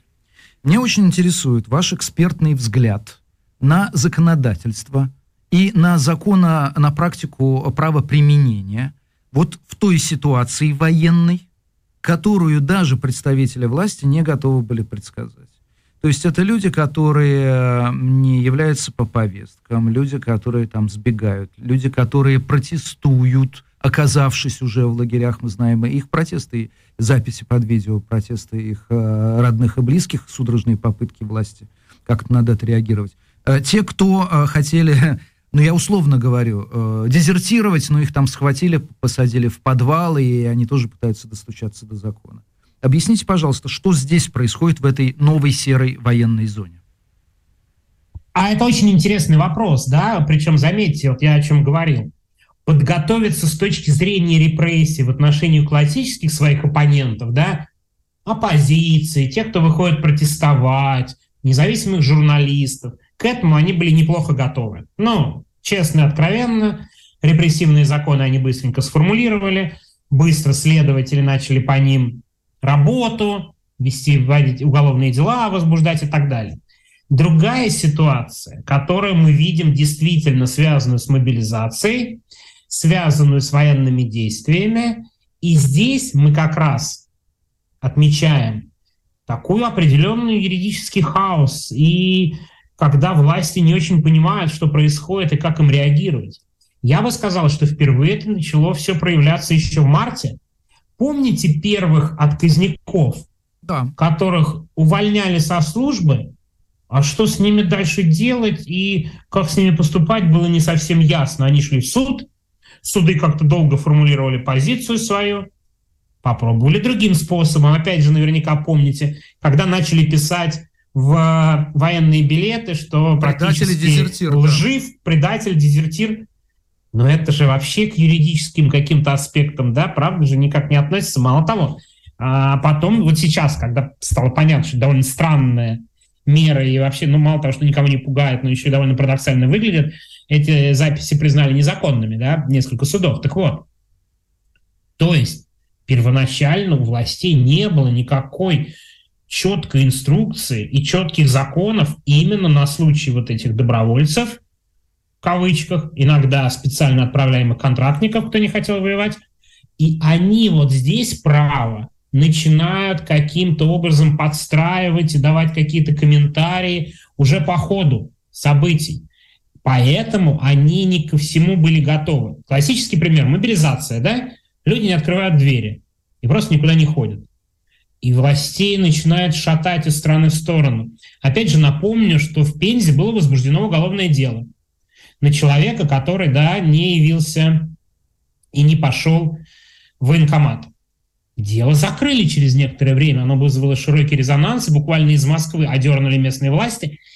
Просто зная примерно, как работает да, вот, процессуальная система в России, юридическая, а там очень такая продуманная большая система из Москвы идет отмашка, на местах реагирует, или на местах что-то делают, а Москва это все координирует, могу сказать, что даже по этому делу стало понятно, нет никакой готовой системы, приходится все придумывать на ходу, ужесточать законодательство и так далее. Мало того, я думаю, что при второй-третьей волне мобилизации, а я боюсь, она высок, весьма высока такая вероятность, что и вторая, и третья волна будут, власти, я думаю, учтут и уклонистов, и тех, кто не открывает дверь, и, наверное, сформулируют какие-то репрессивные законы для того, чтобы, ну, если не без надежды преследовать всех этих людей. Да у них не, не стоит такая задача. Мы видим, даже они оппозицию это все не преследуют, а только пугают. То, конечно, мне кажется, с точки зрения мобилизованных, вот у них тоже планы запугать репрессиями максимальное количество людей. Возможно, мы какие-то инициативы, какие-то законодательные инициативы увидим уже в декабре ну, или в начале следующего года. Ну, я тоже не сомневаюсь, что здесь будет ужесточение, но важно, власть в целом, несмотря на огромное количество репрессивных законов, вот к этим конкретным ситуациям оказалась готова не очень хорошо. И опять же, все приходится буквально на ходу как-то принимать решения. Вот мы знаем, что уже несколько дел есть по поводу мобилизованных, которые да, спорят со своими офицерами и с ними ругаются. Там есть дела за невыполнение приказа по новой, опять же, статье ужесточенный. Но это пока говорит о том, что не так хорошо власть была к этому всему готова. Мне кажется, вот прямо сейчас мы с вами разговариваем, они, примерно они обдумывают, проводят совещания. Не, нас, нас вряд ли слушают. Я думаю, они себя больше слушают, как бы нам еще ужесточить. Не, скажите, вряд ли мы их, не скажите. Мы их научим. Наверняка они посмотрели ваш ролик, он дико популярен в сети. Это как вести призывнику, когда приходит повестка. Да? Не пускай в квартиру, брось это бяка, это бяка, это гадость говорит некто Сергей Смирнов, главный редактор «Медиазона», чудесным образом оказавшийся э, э, по дальней связи в эфире радиостанции «Голос Берлина» у Майерса Губина. Бяка, говорите вы, скажите, вы сохраняете на данный момент с потенциалом ужесточения законодательства вот эту рекомендацию? Не брать в руки повестку, а не идти, когда а, она приходит на призывной пункт. Ну, вот в данный момент да пока это работает. Проблема другая. Вот тоже это довольно важно для понимания России. Все инструкции, все вот эти советы, их приходится постоянно менять, просто исходя из того, каким образом власть вот это законодательство свое все более закручивает. То есть я боюсь, но только честно и откровенно, да, пока не бери повестку, не ходи в военкомат, это все правильно. Другой вопрос. Сейчас они примут ужесточение в закон, ну вот ты не взял повестку, тебя ждет там административная ответственность. Второй раз не взял повестку, тебя ждет уголовная. Да? Я не призываю, но я просто думаю, что они знают же обо всем. Ну ладно, там я это говорю, проблема другая. Люди сами так реагируют. Меня в свое время прямо, знаете, они, во-первых, реагируют, во-вторых, они не любят об этом говорить. Но иногда их прорывает. Вот а, мне очень понравилось, когда мэр Рыбинска, да, город Ярославской области, там заводы, бывший Андропов тоже характерно, несколько лет город бывший Андроповым. В этом городе просто буквально накануне объявления об окончании мобилизации были облавы по городу, причем облавы очень грамотные, ну, с точки зрения набора военнослужащих, там стояли вот эти вот посты с полицией и с работниками военкомата прямо на проходных заводах. Ну, представляете, да, на проходных да. заводах вот мужики выходят с работы, им дают повестку. Ну, во-первых, во-первых, не очень понятно, как реагировать на это все.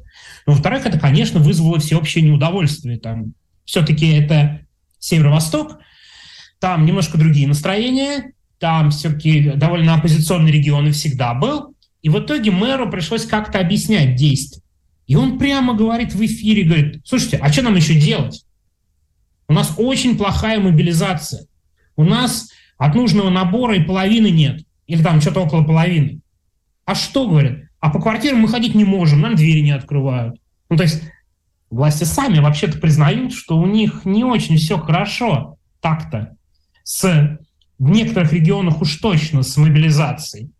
Поэтому они, я думаю, сейчас и решают, как бы, чтобы сделать для тех людей, кто не открывает двери, кто не берет повестки, потому что нет сомнений, что их необходимо напугать, и дать понять, что этот способ не работает. Потому что, ну, опять же, об этом способе узнает все больше людей. Это же там нет не мои ролики, не всех людей, которые об этом говорят. Люди сами между собой чаще общаются и друг другу об этом рассказывают. Это очень важно. И поэтому я не сомневаюсь, что власти придумывают способ, как бы так сделать, чтобы закрутить законодательство. При этом, вот это очень опять показательно, они уже даже выступили с инициативой, отдельные парламентарии. А давайте мы примем закон, что неявка на мобилизацию тоже уголовное дело. Его целый день обсуждают, ну, недавно вот это было. Потом выходит Клишос, такой один из главных э, людей во власти, который комментирует юридические инициативы и говорит, не-не-не, пока неуместно. Это значит, ему ну, в администрации по... так сказали, разумеется. Принято да, да, решение в Кремле. Конечно, конечно. Ну, то есть он транслирует. Нет, конечно. Он просто, он озвучен спикер всех этих решений. Вообще надо понимать, что, мне кажется, э, к вопросу о Сенате, о Госдуме, эти люди вообще давно никаких решений не принимают. Так им говорят, и они потом комментируют публичное пространство, ну, тоже так заведено вроде, да? Ну, это очевидно. Пока нет, да, пока нет, но явно какое-то решение вынашивается. Что бы сделать? Кстати, недавно Владимир Путин распорядился сделать единую базу военнослужащих электронную. Я практически не сомневаюсь, это сделано для того, чтобы у каждого полицейского, у каждого сотрудника военкомата, ну, в какое-то время, я не уверен, что они быстро сделают эту базу, но тем не менее, была единая база, ну, как примерно у как сотрудника там, ДПС. на дорогах, да.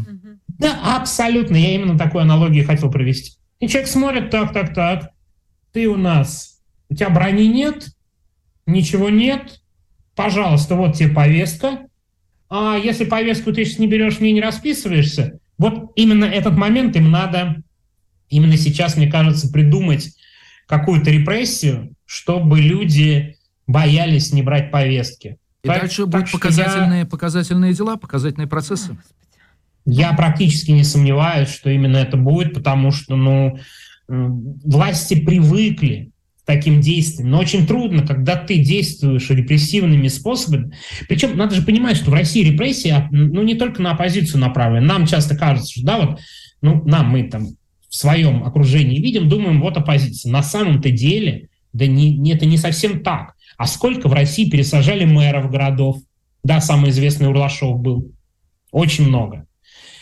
То есть совсем другая сфера, которая там прямо к оппозиционной деятельности обычно не имеет отношения, но таким образом шло такое выстраивание, что вот никакой самостоятельности мэром, никакой самостоятельности губернатором, вы, пожалуйста, полностью от нас, будьте добры, зависите.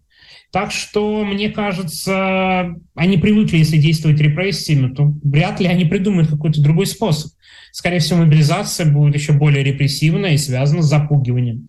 Потому что что-то как-то у них пряник не получается. Сколько там они денег обещали добровольцам?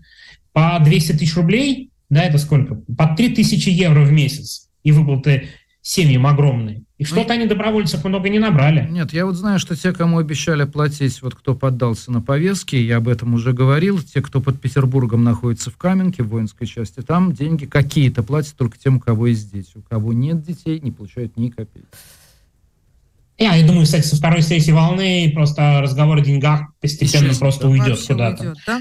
а, ну, Сергей, слишком дорого. А скажите, пожалуйста, Сергей Смирнов, э, главный редактор «Медиазон», наш гость. Я вот э, то сейчас к новостям на, на минуту буквально заседание по делу Ильи Яшина перенесли на завтра из-за эвакуации суда, да, ну, в общем, это ожидаемое решение. А, я хотела вас спросить, а какая у вас информация по подвалам, по тем самым подвалам, куда якобы попадают мобилизованные и прочие, отказав, отказавшиеся воевать, и какая здесь может быть юридическое или решение, физическое или решение? Потому что сейчас создается ощущение, что на этих людей всем наплевать, и, в общем, никто не понимает, что с ними делать.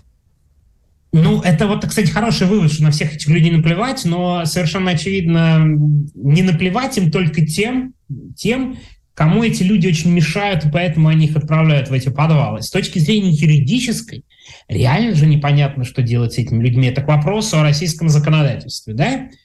Человек приезжает на фронт и отказывается воевать. Ну, по идее, по вот законам, по логике, на них надо сразу возбуждать уголовные дела.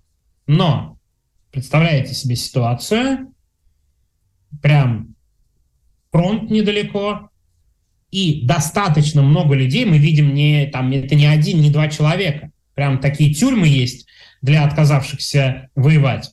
Они отказываются. Вот что с ними делать? И такая есть неопределенность.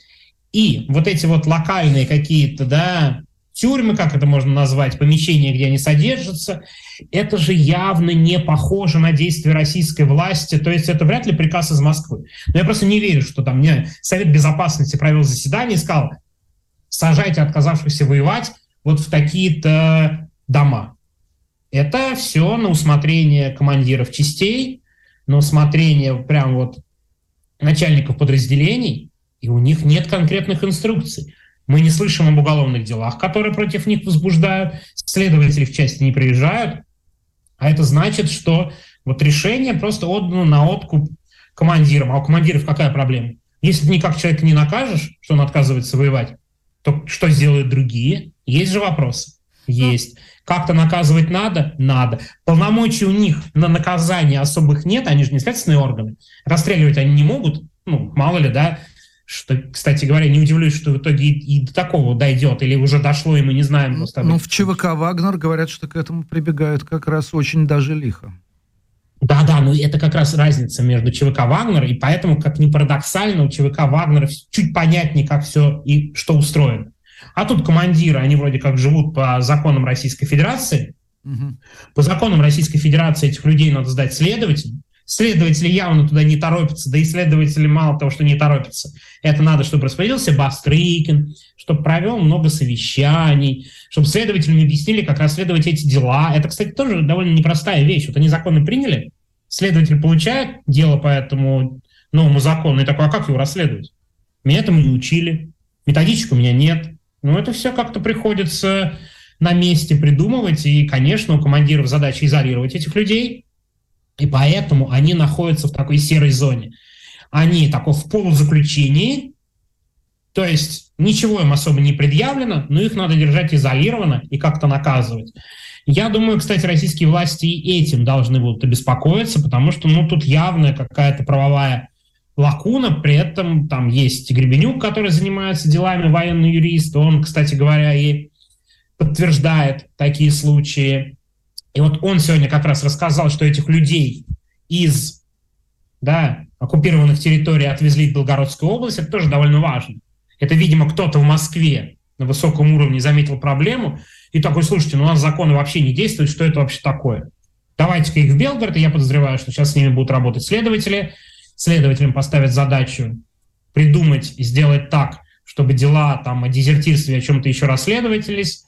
Но вот э, надо что-то с этим делать. Я почти уверен, что гораздо больше таких случаев, чем даже сейчас известно в публичном пространстве. Да, телеканал Астра сообщал, там, по-моему, 9 таких тюрем они находили. Но я подозреваю, что их именно, может быть, ну, там тюрем одно, а по два, по три, по пять человек изолированных наверняка гораздо больше. Я Думаю, мы будем постепенно о них узнавать, потому что главная задача для командиров как раз и для российской армии, чтобы об этих случаях никто не знал. Почему? Да потому что тогда людей таких станет, может стать больше. Это проблема. Угу.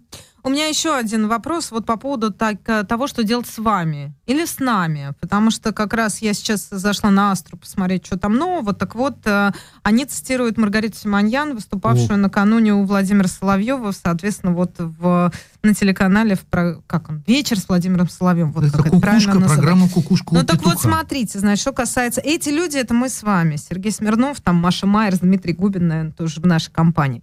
Вообще эти люди должны быть судимы по статье «Государственные военная измена, которая присутствует в УК. И до всякой СВО мы об этом говорили. Мне непонятно до сих пор, какого рожна они по этой статье привлечены в свое время не были, когда всем было известно о том, что они ежедневно занимаются ровно тем, что составляет суть, буквы и дух этой статьи. Там русским языком написано, что если ты собираешь сведения по заказу или на деньги, или иначе каким-либо образом способствуешь иностранному государству, враждебному твоей стране, каким-то образом бороться со своей страной информационно, как-либо иначе, то это составляет статью «Государственная измена», сказала Маргарита Симоньян. Вот, собственно, еще одна околозаконодательная инициатива. Что скажете, Сергей? Ну, лично... Какие у нас не, с ну, вами перспективы? Скажу, что не, у нас нормальные перспективы. Хочется поговорить о перспективах не наших, а Маргариты Симоньян. Uh-huh. Я просто хочу напомнить, помимо эти, этого ролика, лично я сегодня видел другой, там, однодневной давности, ну или какой-то близкий, ну мы телевидение же не смотрим, да, постоянно, только то, что видишь в соцсетях, так там она рассуждала, что всех ждет Гага, может ждать, в том числе даже дворника на Кремлевской площади. Ну то есть она озвучивает то, что ее реально волнует. То есть Гага ее реально волнует. Нет, на самом деле она Гага, вот... Гага, извините, что-то я вмешаюсь. Э, Гага сейчас э, приехала, э, генеральный прокурор, если я не ошибаюсь, Гаагского международного э, уголовного суда. Он сейчас находится здесь, потому что проходит встреча министров юстиции, плюс министра юстиции Украины э, Большой Семерки. Они как раз их главный вопрос – это обсуждение, как расследовать военные преступления и какие статьи международного а, права можно применять э, к военным преступникам в России. Так что Гаага в Берлине сейчас находится. Ну, Гаага в Берлине – это хорошая новость. Конечно, хотелось бы, чтобы а, в Гааге оказались те самые пропагандисты, и чтобы Гаагский трибунал – наравне с военными преступниками разбирался с делами пропагандистов. А Маргарита Симоньян, ну, как бы, ну, она угрожает, в общем, честно говоря, мы видим на примере дела, с одной стороны, Ивана Сафронова, а с другой стороны, что очень важно, по делу Владимира Карамурзы, что они уже возбуждают дела о государственной измене.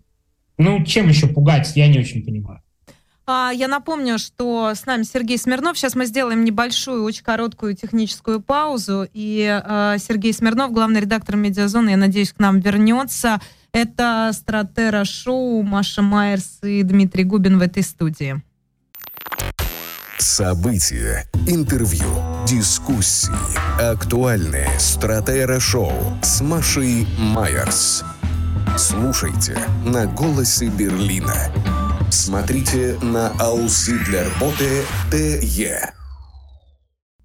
Да, я прошу прощения, извините, небольшая у нас техническая тут накладка. Сергей Смирнов должен к нам вернуться в ближайшие минуты. Я надеюсь, что это прямо сейчас произойдет, потому что у нас до конца эфира не так много времени.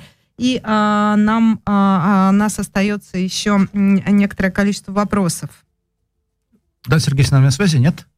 Ну вот сейчас я пытаюсь понять, что у нас произошло, и можем ли мы а, сейчас а, вернуться к разговору с нашим гостем. Нет, то, что у нас остались, конечно, вопросики, потому что мне непонятно, а, мне непонятен новый алгоритм действий. То есть вот доселе был алгоритм действий, не нужно брать э, повестку, которая тебе приходит из банкомата. А что делать дальше, когда оказался на фронте? Плюс, Маша, еще один момент.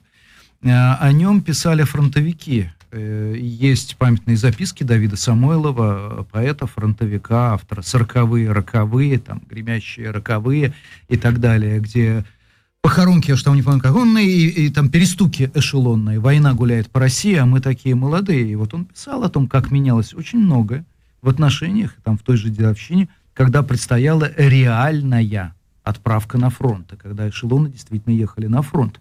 Поэтому командир, который изолирует, командир, который зверствует, и который при этом находится на фронте, его статус, в том числе его витальный, собственный, личный, персональный статус, ну, в общем, скажем так, он несколько меняется по сравнению с тем, что было вне зоны военных действий. Вот интересен вот этот вопрос. Новый алгоритм поведения. Человек, который не хочет убивать других и при этом не хочет сам быть убитым. А, существует вопрос, например, о статусе бойцов ЧВК «Вагнер», где же не просто серая зона, черная, и, и выражение твоих глаз не предвещает мне ничего хорошего. Ты знаешь, я до, до того момента, как ты заговорила о бойцах ЧВК Вагнера, изучала информацию о прививке Сергея Смирнова. Сергей, вы с нами по-прежнему? Да, да, да, да, я слышу вас. Да, это это прививки Смирнова. Да, я о его татуировках изучал информацию. Давай с этого вопроса и начнем, и заодно прорекламируем а, а, опять же, медиазону. Э, Сергей, вы говорили в свое время, что когда число пожертвований на ваш э, число донатов в медиазону превысит 2 миллиона рублей, вы сделаете татуировку на ноге, ее сделали. А потом вы сказали, а все правильно. А потом вы сказали, что когда число пожертвований ежемесячное превысит 5 миллионов рублей, э, вы себе татуху набьете на, на, на спине. Что с татухой, что со спиной?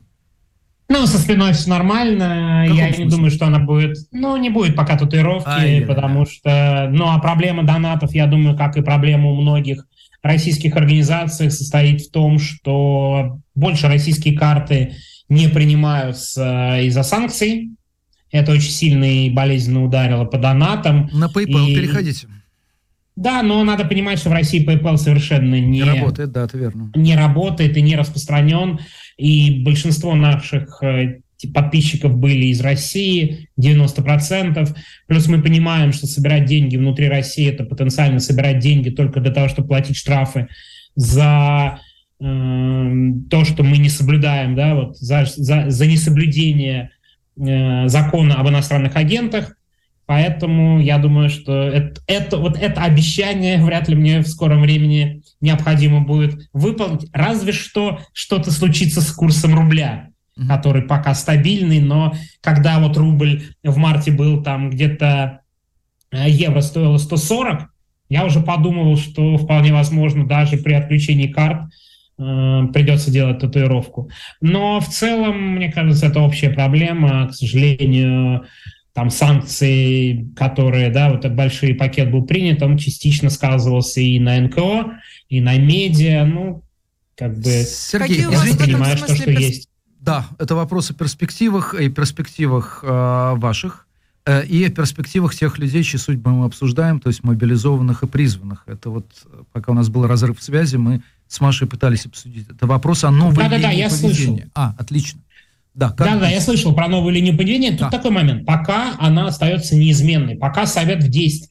Проблема другая, что если власти примут какие-то законы, вероятно, его придется, этот совет каким-то образом менять, Э, я вообще не уверен. Одна из огромных проблем России, что вот эта апелляция к законам, она очень плохо работает. Но они плевали сами на свои законы, если у них поставлена неформальная нет, задача. Нет, Сергей, не уходите, не замыливайте, пожалуйста, ответ на вопрос. У нас угу. вот здесь был Антон Геращенко, который советник министра внутренних дел Украины, один из там инициаторов создания сайта «Миротворец», и он говорил, идите в тюрьму, но не идите на фронт. Вот он был сторонником э, призыва такого прямого действия. Какой-то прямой призыв здесь необходим. Что делать? А бросать Пока оружие, не брать повестку. Это да. Нет, а, если, нет. а если ты оказался по дурости или по стечению обстоятельств, или э, поддался этому движению толпы и оказался на фронте, что делать? А ну, люди показывают нам, которые вот находятся в этих неформальных тюрьмах, просто отказываться идти воевать. Мало того, буквально на каждом этапе у людей есть такая возможность. Кстати говоря, когда да, вот речь идет о том, что не бери повестку, ну, некоторые попадают в такую ситуацию, когда, ну, вот как, да, вот эти мужики. Сергей, одна минута остается у нас, да, извините. Одна только. минута. Так что пока не брать повестку, но отказываться, конечно, надо на любой стадии. Кстати говоря, сдаваться в плен – это же самая-самая последняя стадия как таковая, потому что до этого у тебя есть учебка, вот это формальные сборы, тебя куда-то везут, ты на каждой стадии можешь отказаться. И были такие примеры, и мало того, были же хорошие примеры, что людей просто отпускали, ничего им за это не было. Так что пока просто отказываться на, любой, на любой стадии, категорически брать оружие, даже вообще надевать форму и, к примеру, э, выполнять приказы командира. Все, ну, тюрьма так тюрьма, в том смысле, что я думаю, что они большинство людей не посадят. Я практически в этом убежден. И вот этот вот призыв Антона Геращенко «идите в тюрьму», на самом деле это такая, как бы, э, не факт, что они всех отправят в тюрьму. Просто для этого машина должна закрутиться бюрократическая. Им гораздо важнее напугать. Спасибо вам большое. Я напомню, что нашим гостем был главный редактор издания «Медиазона» Сергей Смирнов. Это «Стратера Шоу». Здесь Губин и Майерса. Мы а, продолжим. до завтра Продолжим, да. Завтра встретимся в 2 часа с 2 до 4 по берлинскому а, времени. Берегите себя и хорошего вам вечера.